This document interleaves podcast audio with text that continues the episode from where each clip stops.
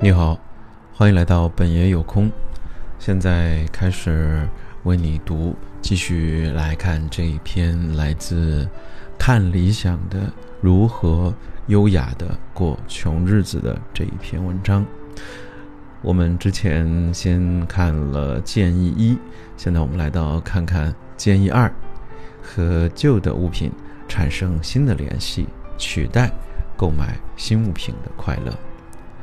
在我决定简单的生活中，佐佐木典士还提出了这样的看法：人之所以感到不满足，是因为我们实现愿望之后就慢慢习惯，继而感到厌倦。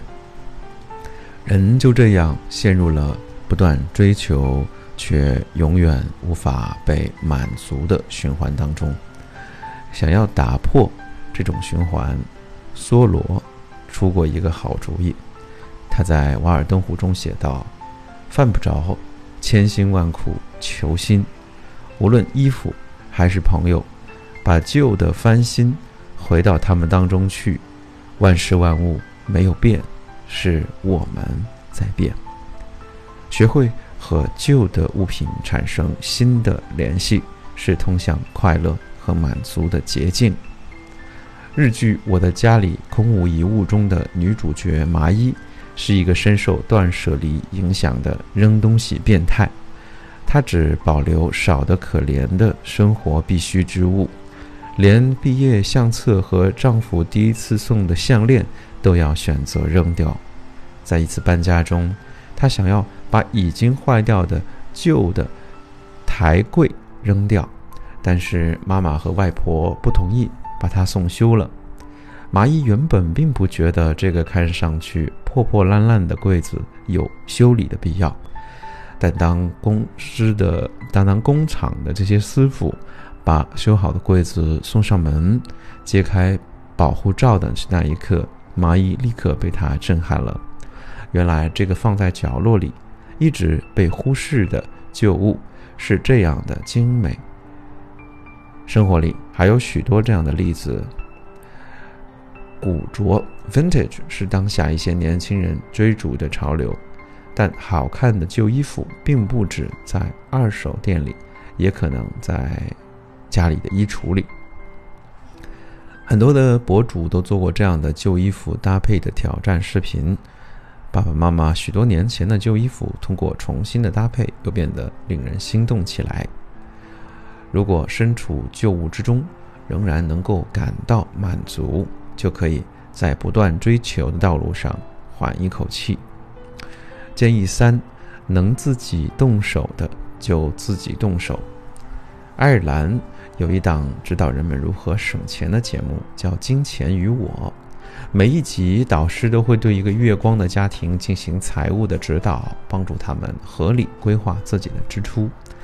节目当中最常出现的节省支出的方式，除了停止购买不必要的物品，就是多在家做饭，降低外卖和外出就餐的频率。比如节目的第一期，Catherine 她第一期平时每周都会点三到四次外卖，如果把频率降低到一次，每年就能节省一千五百欧元。而且自己做饭也并没有他一开始想象的那么困难。当然，除了省钱之外，自己动手还会带来一些额外的快乐。在这段不得不宅在家的日子里，你可能已经体会到了这种快乐：搓凉皮儿、蒸蛋糕、炸蛋、炸油条。对于很多一直远离包厨的人来说，把这些看似复杂的食物。成功复刻的体验比吃本身更重要。不止做饭、做菜、做衣服、剪头发，家中的技能总是超乎想象。在这个分工明确的现代社会，许多人都过于擅长做一颗螺丝钉，而失去了全程参与创造的美好体验。知名木灯在造物有美，造物有灵且美。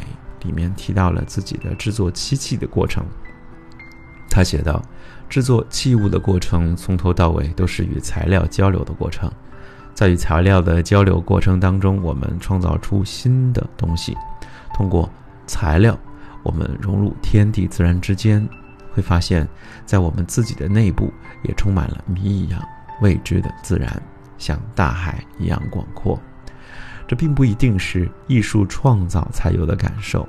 用简单的食材食材做出一顿饭，看着一颗番茄从种子到结出果实，或者织一件毛衣，我们也许需要在这些细小的物品当中、事物当中触摸生活的纹理。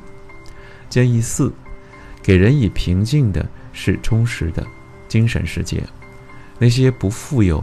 但是自足而快乐的人都有一个足以支撑自我的这种精神世界，比如风平浪静的闲暇里，用吐司边儿自制巧克力摆旗；热爱看电影的独居老奶奶，房间狭小也不妨碍摆旗的甜蜜。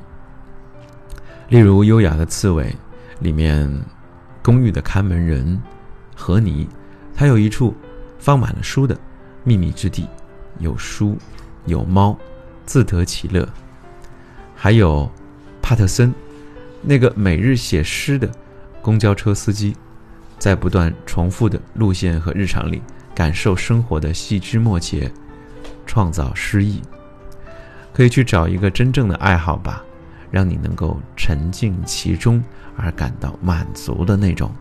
当然，它最好不用花很多的钱。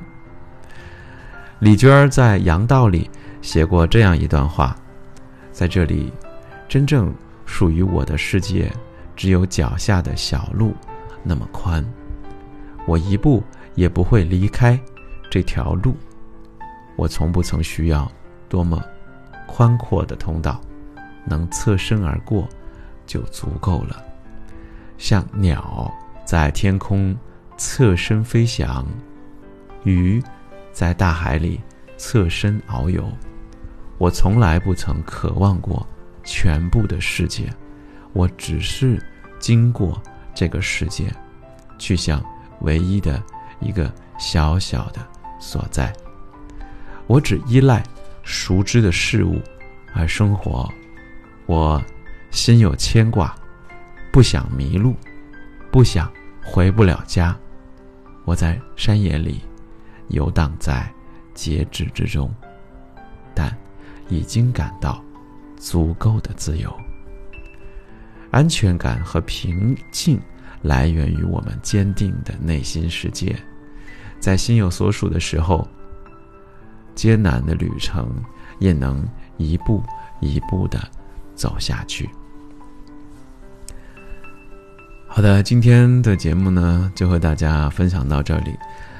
同时呢，也有一些啊，最近啊正在流行的一些概念，比如说财务自由、提前退休的一个叫 FIRE 一族，就是 Financial Independence Retire Early 这位口号的，就是提倡到四十岁就可以足够达到退休的多储蓄的方式的这种目的。好，那么同时现在也在说做二休五，是吧？就是。我们在一天一个星期一个星期当中，我们休两到两点五天，啊，这样的话呢，我们每天都能够获得平静，然后呢，收入和支出打平，嗯，过上一个我们自己想要过上的生活，嗯，大家可以去看一下这些啊相关的这种文章，然后呢，也可以推荐你喜欢的有关极简主义以及。呃，和生活做朋友的这样的文章给我，我们可以在这个播客里面和大家来分。好了，今天就到这里，非常感谢，我们下次再见喽，拜拜。